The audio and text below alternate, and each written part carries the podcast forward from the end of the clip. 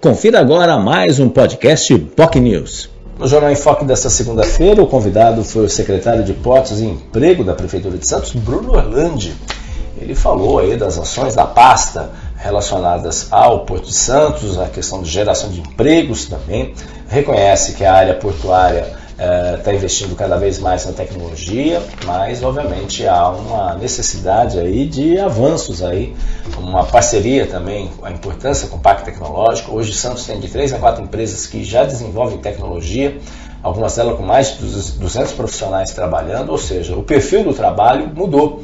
E é claro, isso na área portuária também mudou.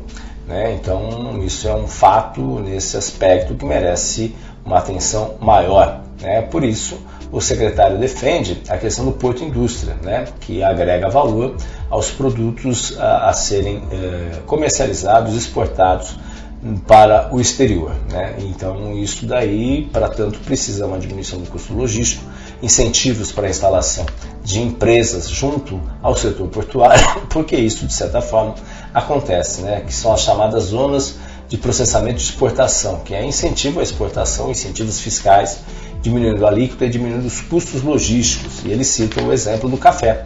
O café hoje, o Brasil, é a liderança na exportação mundial do grão, mas arrecada o equivalente à Alemanha, que fabrica as cápsulas de café. E ele pergunta por que Santos, ou Porto de Santos, não pode ter uma empresa, uma indústria que faz cápsula de café, ou seja, aproveita o grão e, obviamente, esse grão acaba sendo reprocessado e exportado nesse aspecto. Ele lembra que o, a ZPA de Santos, né, uh, uh, dos 10 maiores portos do mundo, 7 são chinesas que têm as zonas de processamento de exportação. E essas zonas cresceram no mundo todo, hoje no mundo são 7.500, só mais, só 5 mil só na China e no Brasil tem apenas uma enfim, é, há um espaço para crescer. O Brasil precisa disso com maior urgência nesse aspecto. Falou também, ele que é o presidente, como secretário uh, de Portos, ele também é o presidente do Conselho Curador do Senep e tem uma perspectiva de crescimento para formação de mão de obra. Né? Uh, há uma expectativa nesse sentido. O Senep tem trabalhado na qualificação dos trabalhadores nesse aspecto. Ele reconhece os desafios na área ambiental, que tem aí, obviamente, e para tanto está sendo discutido uma reformulação na área continental de Santos, reformulação na legislação para deixar ainda mais claro quais as áreas que vão poder ser aproveitadas para fins, quem sabe, de expansão do setor portuário. A gente tem algo em torno de 25 a 30 km quadrados uh, na área continental que podem ser explorados nesse sentido. Né? E o Porto de Santos já tem uh, ferrovia ali na área continental de Santos, e tem já empresas como a Santos Brasil e a DP World. Isso não exclusivamente só em Santos, mas também em outras cidades da região, como Cubatão, São Vicente e Praia Grande, por que não, né? E obviamente há um cenário muito interessante nesse sentido. Ele falou também sobre os caminhões, né? os caminhões que ainda ocupam áreas uh, na prainha e principalmente ali na areia branca. Os caminhões vão ficar até o final do ano, né? há uma promessa dos sindicatos caminhoneiros para sair e eles vão para os, os antigos uh, estacionamentos que eram ocupados pela Libra, ali na Avenida Mário Covas. Né? E isso tem um acerto para até o final do ano.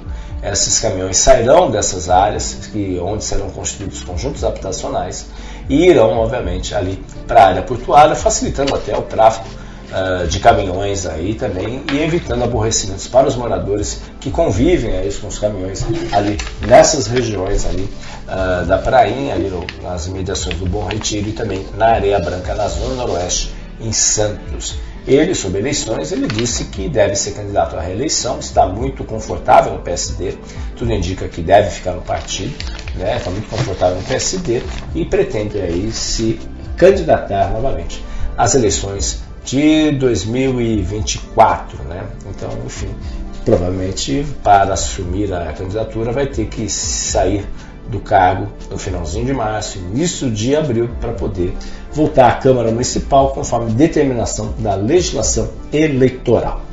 Esse foi o convidado de hoje, Bruno Orlando, secretário de Portos e Emprego, que participou do Jornal em Foque de hoje. Se você quer rever a entrevista, ver a entrevista, basta nos acompanhar pelas nossas redes sociais. Facebook, facebook.com.br News, nosso canal no YouTube, youtube.com.br TV. Também pode nos acompanhar pelas demais redes sociais. Lembrando, reprise 3 horas da tarde na TV com Santos, canal 8 Vivo, canal 11 Net Claro, 45 da VIPWay e nas demais plataformas de streaming.